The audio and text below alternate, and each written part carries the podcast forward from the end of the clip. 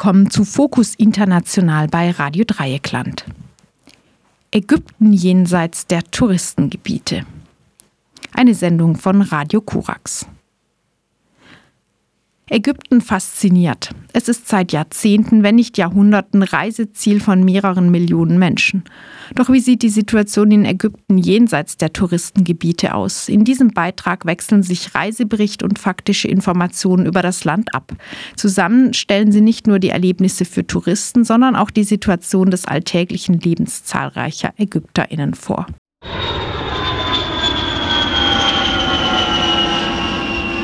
Es war Nacht in Kairo. Wir hatten gerade den 5-Stunden-Trip von Paris nach Kairo geschafft und landeten an einem verlassenen Flughafen. Wir sind lange leere Gänge entlang gegangen, bis wir dann zur Passkontrolle kamen und zum Glück ohne große Umstände ruhig kamen und nach kurzer Zeit das erste Mal Ägypten sahen. Theoretisch hätte man es vorher von oben sehen können, aber da es dunkel war, hatten wir nichts erkannt. Jetzt betraten wir Ägypten wirklich. Und man hat es gemerkt. Das Erste, was einem entgegenkam, war ein riesiger Schwall, Hitze, Abgase, Gestank. Bereits am Anfang hatte ich direkt gemerkt, anders Kairo und Ägypten sind. Ein kleiner Bus hat uns zu unserer Unterkunft gebracht. Das war definitiv ein Erlebnis, denn als wir es in Deutschland kennen, gibt es in Ägypten nicht wirklich eine Verkehrsordnung, beziehungsweise eigentlich nur eine, nämlich die Hupe als wir dann nachts die immer noch voll befahrenen Straßen entlang gefahren sind, über große mehrspurige Straßen und durch kleine Seitengassen, da ist mir direkt klar geworden, das hier wird ganz anders. Und mehr als nur einmal hatte ich das Gefühl, dass wir gleich sicher in wen anders reinfahren oder er in uns reinfahren würde. Aber tatsächlich kam es dazu nie. Und so kamen wir dann an, an unserer kleinen Unterkunft, in der wir nur eine Nacht bleiben würden,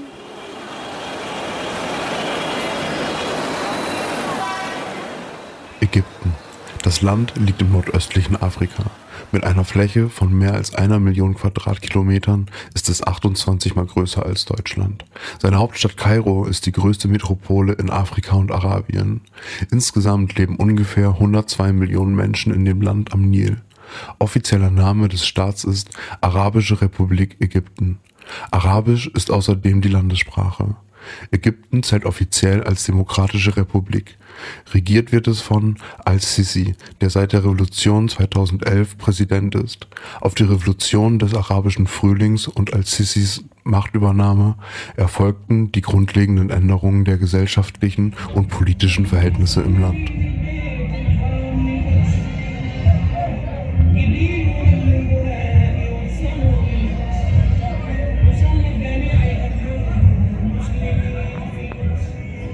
Am nächsten Tag ging es dann los auf die eigentliche Reise. Vier bis sechs Stunden würde es mit dem Bus dauern, bis wir an unserem Ziel angekommen waren. Alminia, Hauptstadt der gleichnamigen Provinz. Auf dem Weg sahen wir nicht nur das erste Mal Kairo bei Tag, das nun voller Menschen und Leben war, voller Tiere und Gerüche, sondern auch die Wüste. Und so langweilig man sich vielleicht die Wüste vorstellen mag, so war es im ersten Moment doch irgendwie was Besonderes, dieses ewige Meer aus Sand und Stein zu sehen, das sich da vor einem erstreckt hat, mit dem Wissen, dass trotz all der Schwierigkeiten die Menschen bereits vor tausenden von Jahren Wege gefunden hatten, inmitten dieses Nichts ihr Leben aufzubauen und ganze Kulturen zu errichten. Natürlich war Sand nicht das Einzige, was wir gesehen haben. Von dem starken Weiß Braun des Sandes und des Steines gab es einen starken Kontrast zu den zahlreichen Feldern, die von Bauern bewirtschaftet wurden, welche überall zu finden waren. Und dann gab es natürlich noch neben Grünfläche und Sand ein drittes Merkmal, das mir auf der Fahrt aufgefallen ist. Der Müll. So ziemlich alles zwischen Plastikmüll, Elektronik und Bioabfällen ließ sich am Rand der Straße in der Wüste finden teilweise auch am Rand der Felder und natürlich im und am Rand des Nils.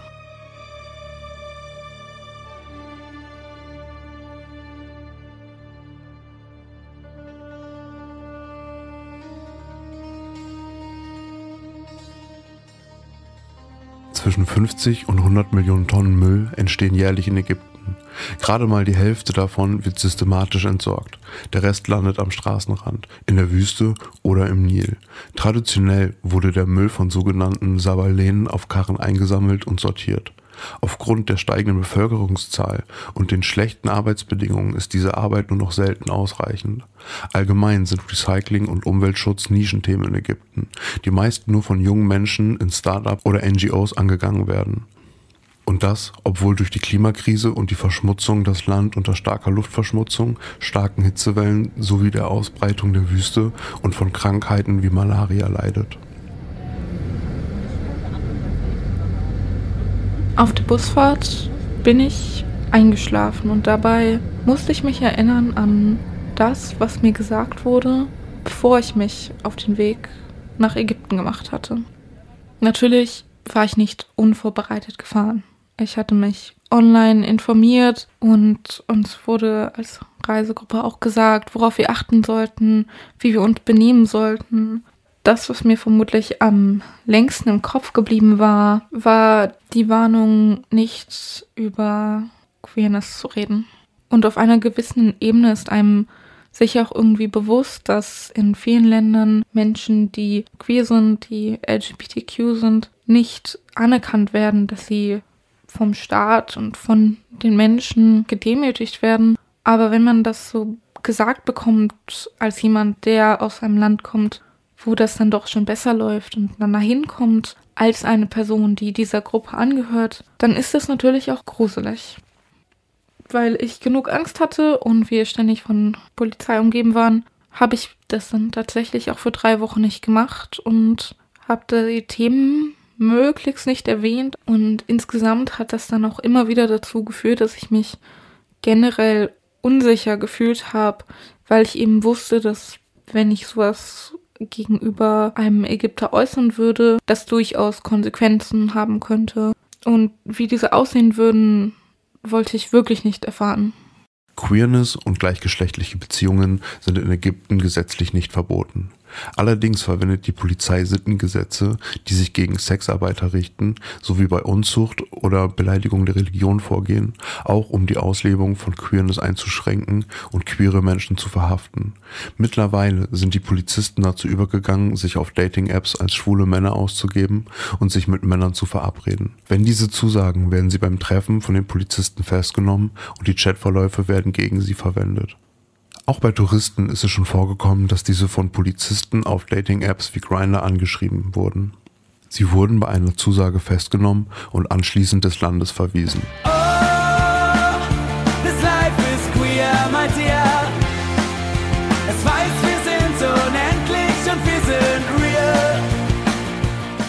Insgesamt würden wir circa drei Wochen in Ägypten verbringen.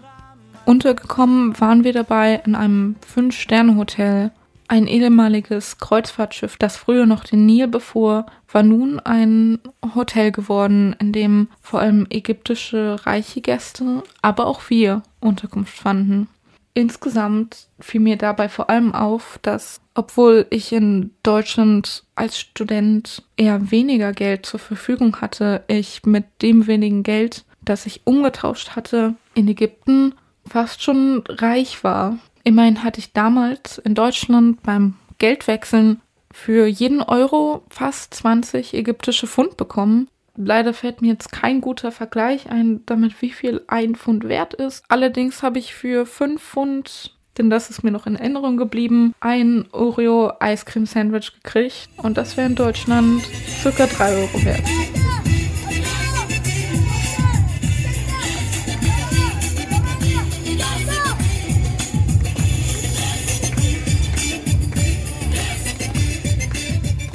Die Armut in Ägypten wächst stetig an. Es wird davon ausgegangen, dass mehr als jeder zweite Ägypter an der Armutsgrenze steht und gerade mal einen Euro am Tag zum Leben hat. Die Löhne der Menschen sind seit Jahren nicht gestiegen, doch gleichzeitig steigt die Inflation. Der ägyptische Pfund hat stark an Wert verloren. Derzeitig ist ein Euro 34 Pfund wert. Der Staat gibt sein Geld vermehrt für die Armee und prestigereiche Großprojekte wie die neue Capital City aus, die derzeitig 50 Kilometer von Kairo entfernt inmitten der Wüste errichtet wird. Finanziert werden solche Projekte durch Schulden und Kredite. Für Bildung, Gesundheit und soziale Projekte für Bildung, Gesundheit und soziale Projekte hat der Staat nur wenig Geld über. Finanziert werden nur die Bereiche, die den Präsidenten an der Macht halten.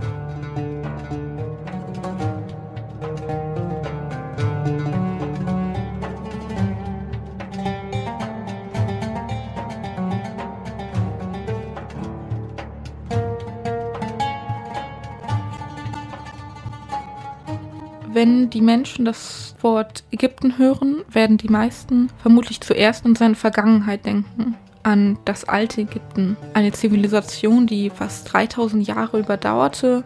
Auf meiner Reise sah ich zahlreiche Stätten der antiken Pharaonen, Priester und des Alltags. Mein Favorit unter den Orten, die wir besucht haben, war El Ashmonain. El Ashmonain war oder ist ein Freilichtmuseum Dazu gehörend ist eine Nekropole, die zum Tempel des Gottes Tod gehört hatte und in der früher die heiligen Tiere, die diesem Gott gestiftet wurden, Paviane und Ibisse, begraben wurden. Die gesamte Nekropole liegt unter der Erde, aber mit einem Guide kann man auch dort runter und kann sich die alten Gänge ansehen mit Nischen für kleine Sarkophäge, für die kleinen mumifizierten Tiere und große Kammern, in denen alte Särge noch zu sehen waren. Ansonsten besuchten wir aber auch alle möglichen anderen Städte. Beispielsweise sind da in die Felsen gegrabenen Gräber von Beni Hassan zu nennen, welche noch unglaublich viele hieroglyphische Texte erhalten hatten, mit zahlreichen bunten Darstellungen, wo sich die Farbe erhalten hatte. Oder natürlich Tel el Amana, der Ort, wo früher die Nofretete gefunden wurde, die heute in den Museen in Berlin ausgestellt wird. Ständiger Begleiter auf unseren Ausflügen war dabei immer auch die ägyptische Polizei.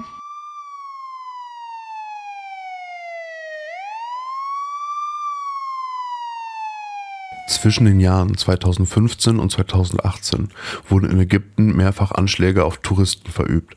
Seitdem können Touristen nur mit Polizeischutz Orte außerhalb der Touristengebiete besuchen. Ziel sei es, die Touristen zu schützen, da der Tourismus eine von Ägyptens wichtigsten Einnahmequellen bildet.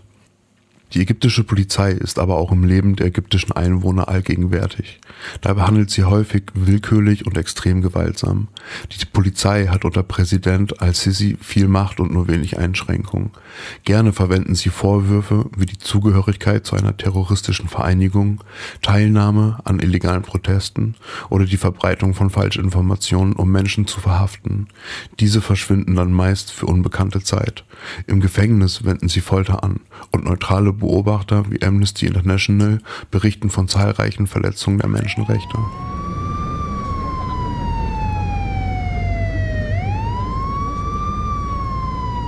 Wenn wir abends in die Stadt wollten, um uns Souvenirs in den Geschäften zu besorgen, essen zu gehen oder im Supermarkt ein paar zusätzliche Snacks für die langen Busfahrten zu besorgen, wurden wir ständig begleitet von den Polizisten.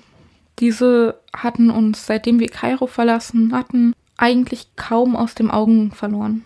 Nur im Hotel waren sie nicht, aber sobald wir auf den Straßen unterwegs waren und sei es nur um einen Spaziergang zu unternehmen, hatten wir mindestens einen immer dabei. Je nach Gruppengröße sogar mehrere Wagen mit Polizisten. Offiziell waren die Polizisten natürlich zu unserem Schutz da auf irgendeine Weise gaben diese Polizisten auch sich ein Gefühl von Sicherheit, denn Zählungen nach sollte es in den Provinzregionen, besonders auf vielen der Landstraßen, öfter zu Überfällen kommen. Und klar fühlt man sich da vielleicht ein bisschen sicherer, wenn man unterwegs ist. Wenn die Polizisten einen dann noch immer begleiteten in die Supermärkte, in die Ausflugsziele, dann war das natürlich schon ein bisschen seltsam. So kam es beispielsweise auch dazu, dass wenn wir keinen Polizisten hatten, die uns abends begleiten konnten, wenn wir in die Stadt wollten, wir auch das Hotel nicht verlassen dürften. Dabei kam mir natürlich auch immer wieder der Verdacht, dass diese Polizisten nicht nur zum Schutz da waren, sondern sicher auch zur Überwachung. Immerhin gilt die Macht der Polizei und des Präsidenten in Ägypten als unangefochten. Amnesty International beobachtet seit der Amtsübernahme durch Präsident al-Sisi eine der schwersten Krisen für die Menschenrechte in der modernen Geschichte von Ägypten. Dieser hat sich durch eine Verfassungsänderung die Regentschaft bis zum Jahr 2030 gesichert. Um seine Macht zu halten, verwendet er Armee, Polizei und Militärgeheimdienst als Werkzeuge. Al-Sisi ließ seit seiner Machtübernahme alle möglichen Gegner seiner Regierung festnehmen.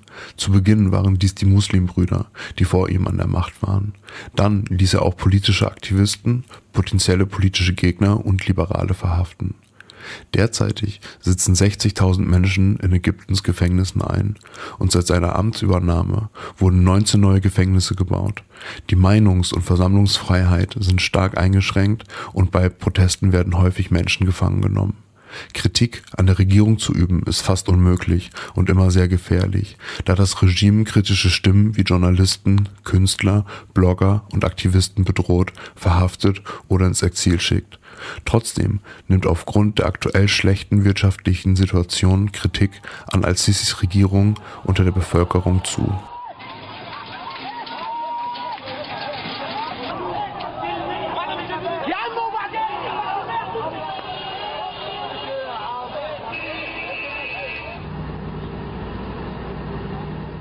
Nachdem ich jetzt sehr über diese Polizei geredet habe, wird es kurz Zeit für ein paar lockerere Einblicke in meine Zeit in Ägypten. Ich erwähnte bereits, dass wir ein Hotel auf dem Nil hatten und genau vor diesem, wie sich herausstellte, gab es zwei große Plätze, Venues, Orte, an denen eben gefeiert werden konnte und die sich mieten ließen, besonders für Hochzeiten. Und Gerne fanden auf diesen beiden Orten gleichzeitig zwei Hochzeiten statt und so kam es, dass wir fast jeden Abend sehen konnten, wie Menschen heiraten. Und da habe ich auch ein paar musikalische Aufnahmen mit.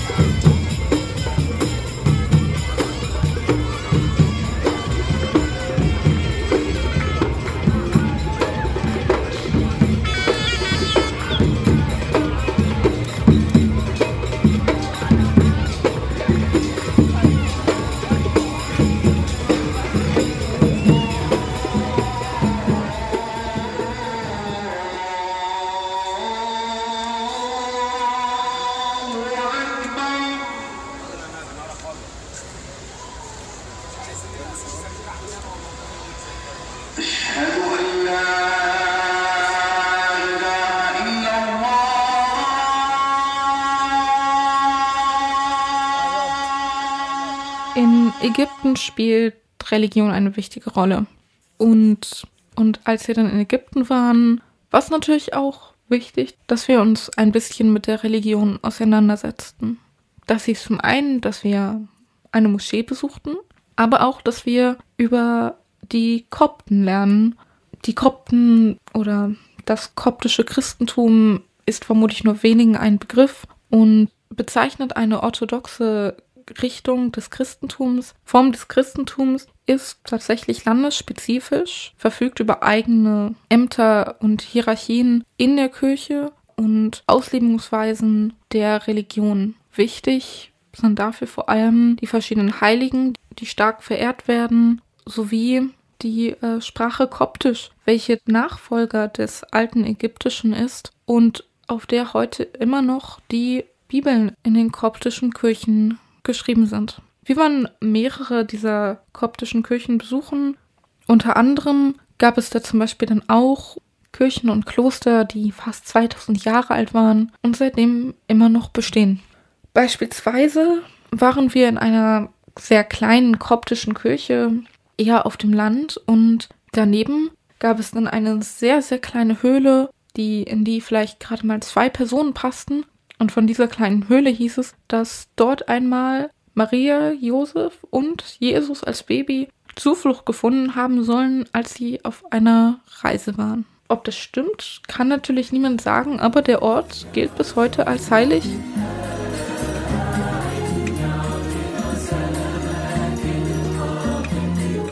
Heute gehören gut 90 Prozent der ägyptischen Bevölkerung dem sunnitischen Islam an, der auch Staatsreligion ist.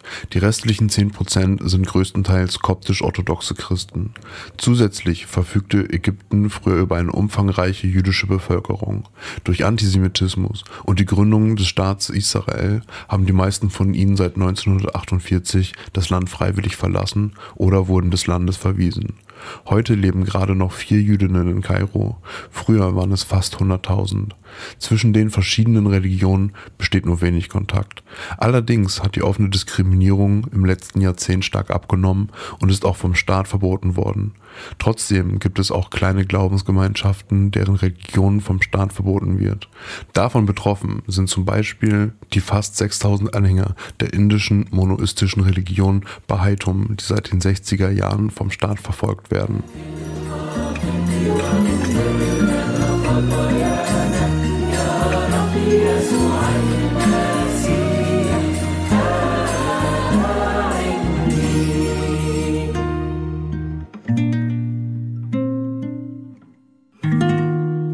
Irgendwann zwischen all den Kulturausflügen, den neuen Eindrücken, dem Essen und der Religion gingen dann auch die drei Wochen zu Ende.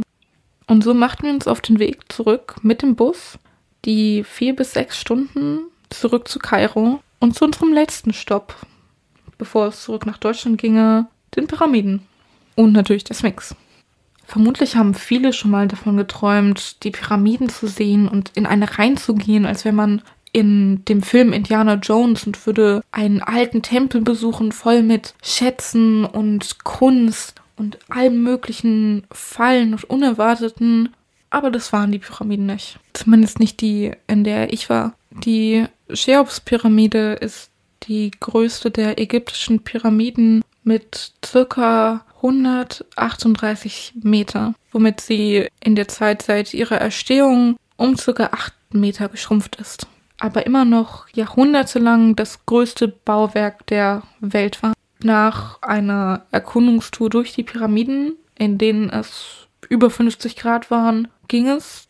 Und somit endete dieses, man möchte es fast schon Abenteuer nennen, das nicht nur ich, sondern die gesamte Reisegruppe, mit der ich unterwegs war, für drei Wochen erleben dürfte.